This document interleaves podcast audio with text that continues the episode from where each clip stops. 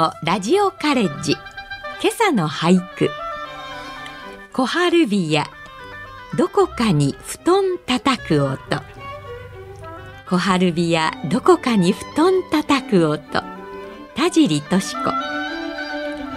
晩秋から初冬にかけてのこの時期穏やかで春を思わせる日和になることから小春日とか小春日和と呼ばれています。お布団を干すにはちょうどいいお天気のようですが朝晩はぐっと冷え込んできます。体調を崩さないようにしたいですね。さて今朝の兵庫ラジオカレッジは人形工房うずもりや神戸人形作家の吉田太郎さんのご出演で帰ってきた神戸人形その謎と魅力をお届けします。今朝の講座は本科生対象の単身課題番組です。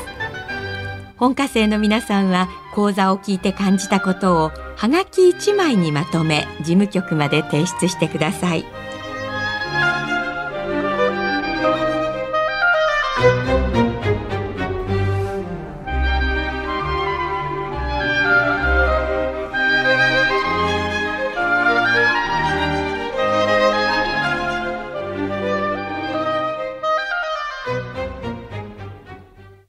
皆さんこんにちは。神戸人形制作者うずもり屋の吉田太郎と申します。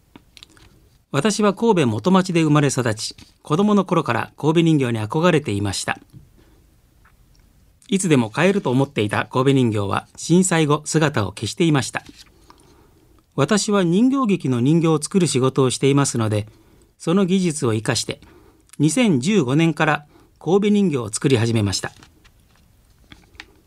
神戸人形を作り始めるとますます神戸人形のことを知りたくなり古い資料を調べたり古い作品の修理をさせていただいたりして研究を進めています。今日は皆さんに神戸人形についてお話をさせていただきます。皆さんは神戸人形をご存知でしょうか？神戸人形は博多人形や京人形とは全く違います。神戸人形は手のひらに乗るぐらいの木製のからくり人形で多くの場合黒く塗られています。からくり人形といっても複雑なものではありません。台についたつまみを回すことによりスイカを食べたりお酒を飲んだりするシンプルなものです。神戸人形は明治の中頃あたりから作られたとされる他に類を見ない工芸品で神戸を訪れた外国人がこぞって買い求めそれぞれの故郷へ持ち帰りました。古くはお化け人形布引き人形とも言われその題材は時に武者であったり仏事であったり妖怪であったりまさに多種多様で外国人にとってはエキゾチックな魅力にあふれていたことでしょう。神戸人形は世界中でコレクションされました。ミニチュア性の高い精巧な彫刻とからくり漆を思わせる黒い着色。時には寄木細工やこけしの要素を取り入れたもの。オートマタ的なゼンマイ仕掛けのものも作られました。しかし神戸人形が生まれた経緯については謎に包まれています。そんなユニークな神戸人形ですが戦後間もなく当時最後の制作者が亡くなり廃絶してしまいます。その後昭和34年に復活した神戸人形ですがその生産は再び滞っていきました。かねてから神戸人形の収集に力を入れていた姫路市の日本玩具博物館は神戸人形を後世に伝えるべく独自の神戸人形を企画しました。部品を木工所に発注地元の工芸家の組み立てによるものでした。日本玩具博物館版の神戸人形は日本玩具博物館。神戸市立博物館のショップで販売されましたがまたこれも2014年頃には制作が行われなくなりまたもや神戸人形は姿を消してしまいました。私は神戸人形が失われることを悲しみ神戸人形のことをネットで検索したり追想に浸っていました。しかし自分を振り返ってみると元町生まれで神戸在住。清島屋の神戸人形をよく知っていて何より木工をはじめものづくりなどを生りとする人形劇美術家でした。追悼にふけるばかりの私の背中を妻が押してくれ神戸人形制作に職業的に取り組む決心がつきました。神戸人形制作は渦森屋という名で行うことに決めました。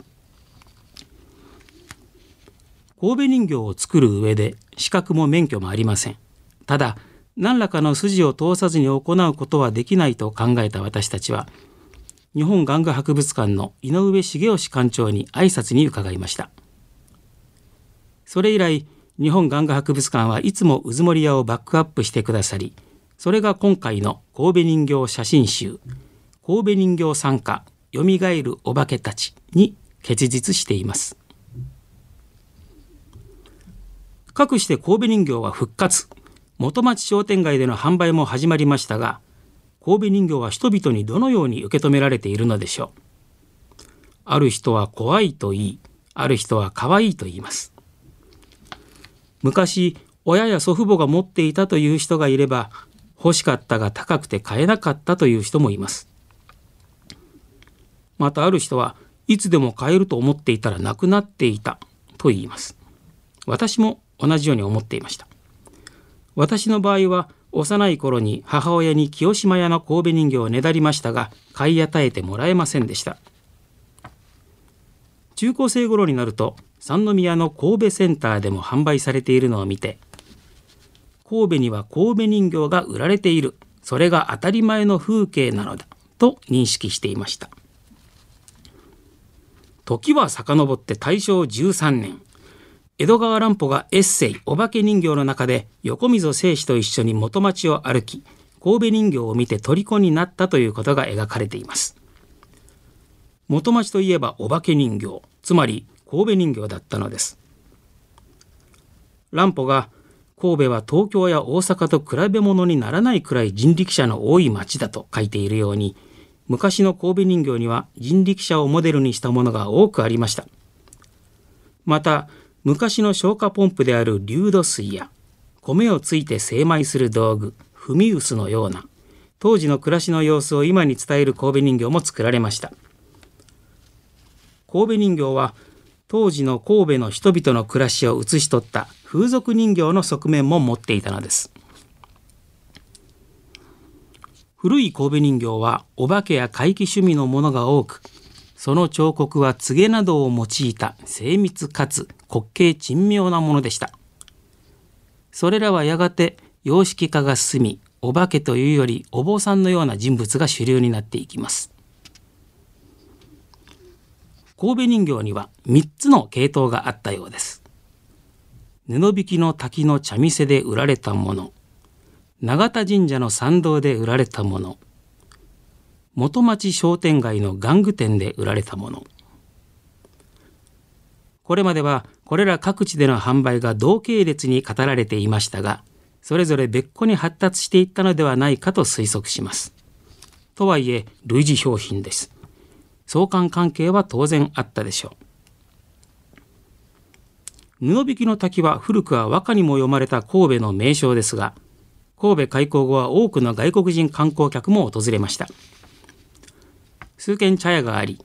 そこで雑貨や土産物も売られていてある店では石川県から呼び寄せた職人が漆で仕上げた竹製のステッキ神戸薩摩焼箱根製の八百屋ごまとともに神戸人形が売られていたといいます。ところで日本玩具博物館所蔵の神戸人形の一つに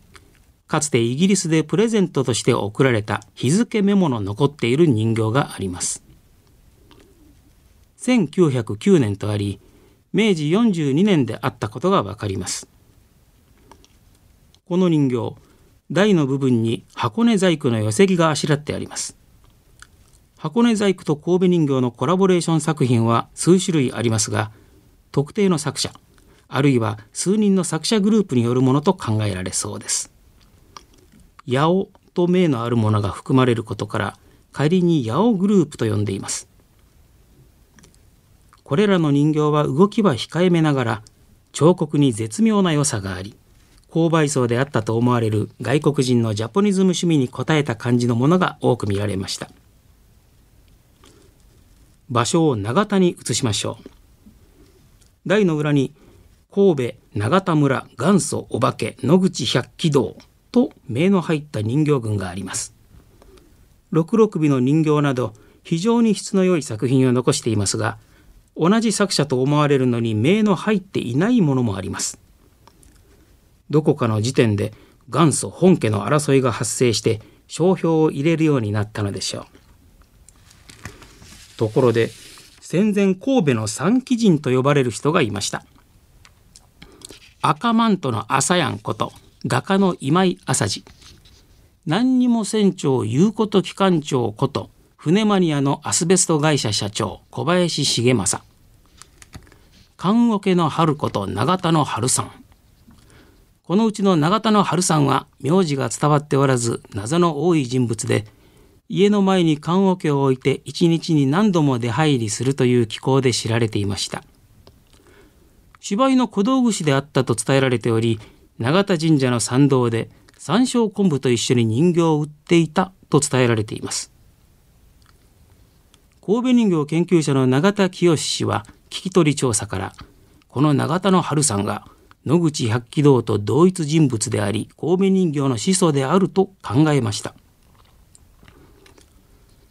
戦前にこの春さんの家に昆布を買いに行ったことがあるというご婦人から当時のお話を聞く機会に恵まれました。永田神社の参道ではなく現在の永田区内の春さんの自宅の話です。春さんの家には幽霊の絵ののれんやうちわがありそれがとても怖かったとお化け人形作者にふさわしい情報が得られましたがその時は人形は売っておらず人形のことは知らないとのことでした。今のところ永田の春さんが野口百鬼道であり神戸人形制作者であるという説を裏付けるものはありませんがともあれお化け性が強くかつどこか上品な人形が特徴です。最後は私のふるさと元町です。元町の玩具店清島屋に人形を卸していた出崎房松も神戸人形のパイオニアの一人ですが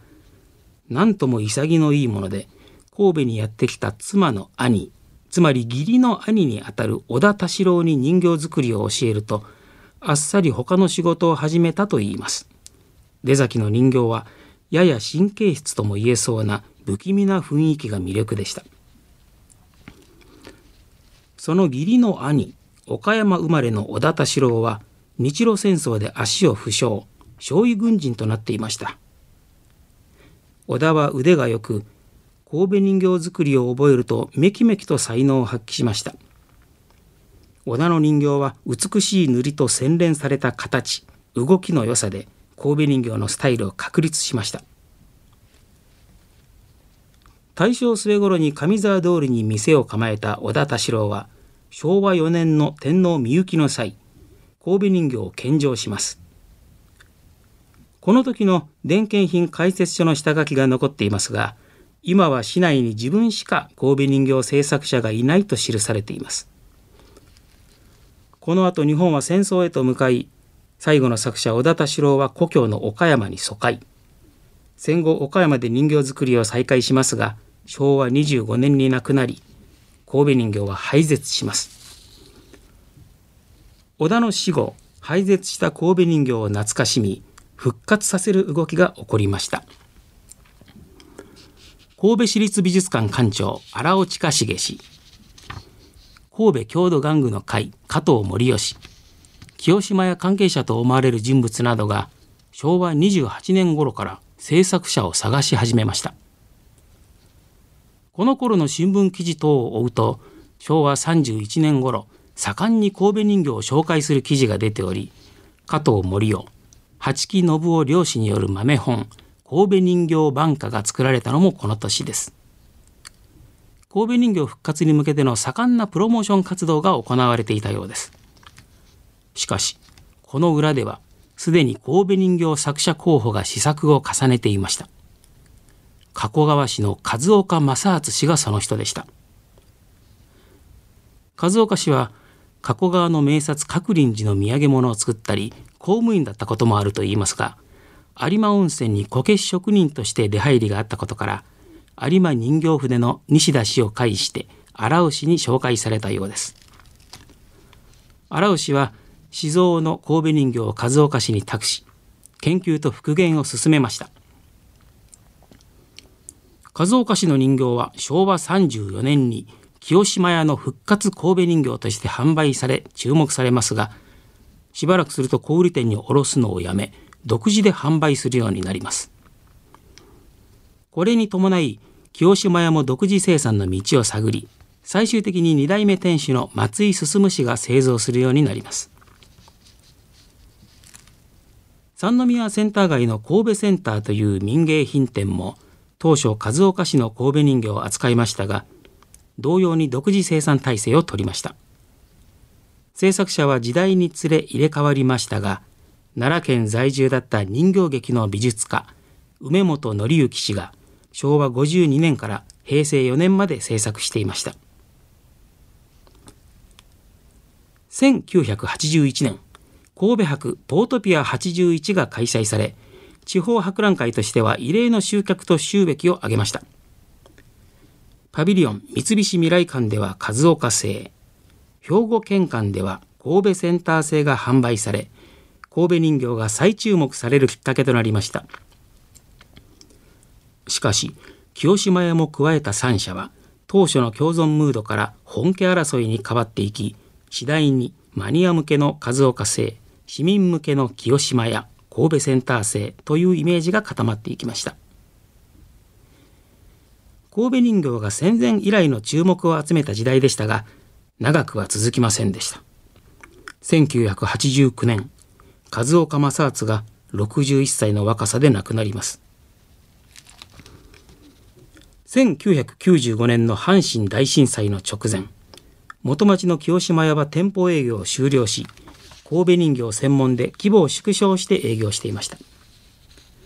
一方三宮の神戸センターでは1992年に神戸人形の制作が中断。在庫販売を細々と続ける状態でした。1月17日阪神・淡路大震災が発生。清島屋は建物の被害は少なくその後2002年に松井進氏が亡くなるまで神戸人形販売を続けました。一方神戸センターは店舗が全壊するも1998年に再建。92年に生産がストップしていた神戸人形の在庫販売を続けていましたが2008年閉店。神戸から神戸人形が姿を消しました。正確に言うと震災により神戸人形が廃絶したわけではありません。しかし震災前には神戸人形は神戸の人々の興味を集められなくなっていました。バブル経済の好景気を通過していく中で娯楽が多様化し神戸人形は時代遅れに見えたのでしょうか。未曾有の大震災が起こりその復興の中で神戸人形は不要不急のものとしてほとんど忘れ去られてしまいました。その後日本玩具博物館版神戸人形も力尽き私ども渦森屋が神戸人形の復活に取り組み今に至っています。神戸人形を語る際に避けて通れないのが黒人差別問題です。戦後廃絶した神戸人形を復活させようという動きの中で神戸人形とは何かという定義と販売のためのストーリーが必要になりました。それまで神戸人形はお化け人形とか布引き人形と呼ばれたりしていました。明治の末に布引きの滝を訪れた当時皇太子の大正天皇が神戸人形を購入。その際に呼び名を尋ねられた際布引き人形だと名称が狭いとして神戸人形と返答したのが神戸人形という呼び名の始まりである。このエピソードの真偽のほどは不明ですが昭和31年の神戸新聞にて画家である小松原水遁氏が郷土史家川辺義武氏との対談の中で紹介しています。この記事は読者のリクエスト記事という体裁で神戸人形の話題をリクエストしたのは神戸郷土玩具の会の加藤森義でした。またこの記事の中で神戸人形は神戸に上陸した黒人船員がモデルであるとしています。この記事は神戸人形を復活させたいという思いが実現に向かいその流れの中で企画されたものと思われ一旦忘れられた神戸人形を再定義するのが狙いと考えられます。黒人船員が神戸人形のモデルであるというのは日本人が黒人差別問題を深刻に捉えていなかった時代の中で安易に創作されたストーリーであると言えるでしょう。戦前昭和13年発行の名物と土産品というリーフレットに神戸人形が紹介されていますが黒人がモデルなどとは書かれていなかったのです。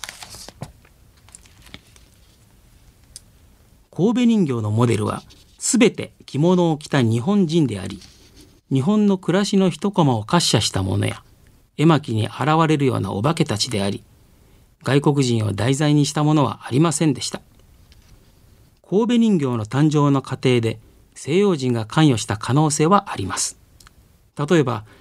現在日本玩具博物館でお化け箱と名付けられている人形はクランク仕掛けで箱からお化けが顔を出したり手足を伸ばしたりする人形ですが西洋のびっくり箱ジャック・イン・ザ・ボックスとよく似ています。西洋の商人がジャック・イン・ザ・ボックスのことを通訳を通して身振り手振りも交えながら日本人の職人に伝えたらこのお化け箱のようなものができたかもしれません。この他にも日本玩具博物館でビリヤードと名付けられている人形は台の上に乗ったボールを棒でつく動きをする人形ですがビリヤードの様とは思えずこのような遊戯もスポーツも私は見たことがありません。しかしおちょこの上に乗せた玉を棒で叩く遊びと考えるとゴルフの様子を伝えようとしてうまく伝わらなかった結果なのではないかと思えてきます。先ほどのジャック・イン・ザ・ボックスと同じ状況だったのかもしれません。これらを踏まえてあくまで一つの仮説として外国人の商人が日本人の職人に作らせたのが神戸人形であるとすると。神戸人形のスタンダードスイカ食いは黒人がスイカを食べる様子というまさに西洋における典型的な黒人蔑視の形であると言えます。そのような事情を知ってか知らずか神戸人形の職人たちは神戸人形を一貫して着物を着た日本人の姿で作り続けました。戦前の神戸人形の作者たちは黒人の姿を模した人形を作ることに何らかの抵抗を感じていたのかもしれません。スイカを切って食べることは当時の日本人にとっての日常動作であり他の神戸人形魚を調理するもの団子を食べるものお酒を飲むもの木魚や鐘を叩く僧侶日本髪のろくろ首に至るまで黒人の要素は一つもありません。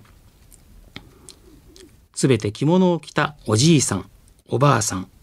あるいはお坊さんの姿であり日本の文化風俗にちなむものです。神戸人形が黒い色であったのは日本の代表的工芸品である漆器に倣ったものであると考えられます。象牙やべっ甲寄木細工など日本の工芸を総動員して作られたのが神戸人形であり黒人の要素を入れる必然性はなかったのです。古い神戸人形は柘の木肌を生かしたものが多く黒くなかったと言われていますが柘の木肌の人形にも黒く塗られていた痕跡のあるものが多くやはり多くの人形が黒く塗られていたことは間違いないようです。戦後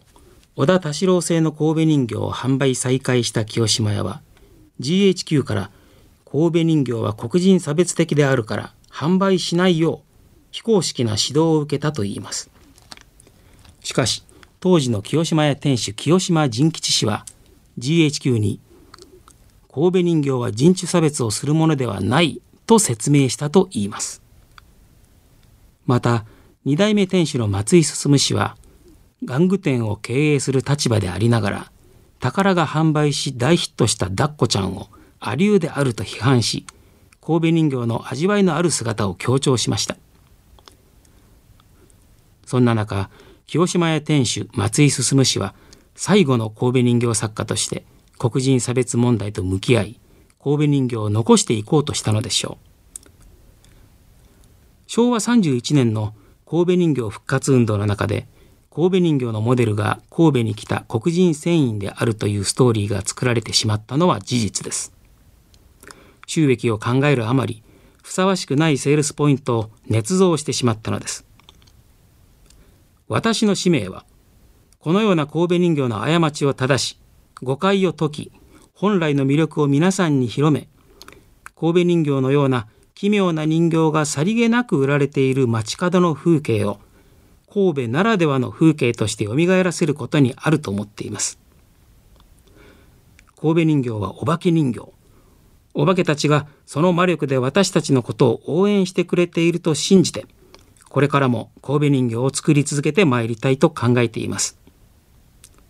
神戸人形のうずもりや吉田太郎でした。ありがとうございました。今朝は神戸人形作家の吉田太郎さんにお話をしていただきました。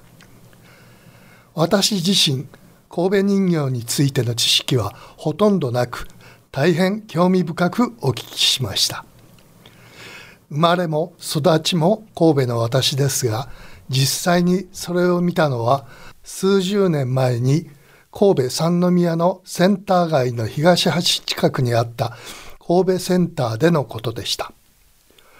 古くから伝わる神戸人形を復活させるにあたり吉田さんはそのルーツを詳しく調べたとのこと。もともと人形劇の人形作家であった吉田さんの本領発揮と言えるのでしょ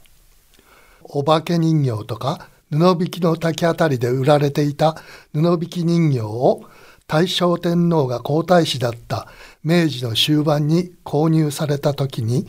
名前を尋ねられ、布引きでは範囲が狭いと神戸人形と答えたのが名前の由来だとするエピソードも面白いですね。ともあれ古くからの民芸品を次の世代に受け継いでもらうために大切にしてもらいたいと思います。それでは今朝はこの辺で失礼します。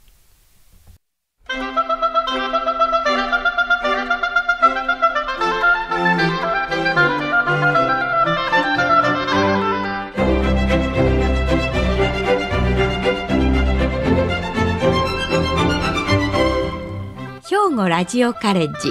今朝は帰ってきた神戸人形。その謎と魅力を兵庫ラジオカレッジの加古隆学長の案内でお届けしました。来週は中野真由美オフィス代表で営業コンサルタントの中野真由美さんで永遠にトップを行くためのセールス術を予定しています。この番組は兵庫県生きがい創造協会の提供。公益財団法人井上記念会の協賛でお送りしました。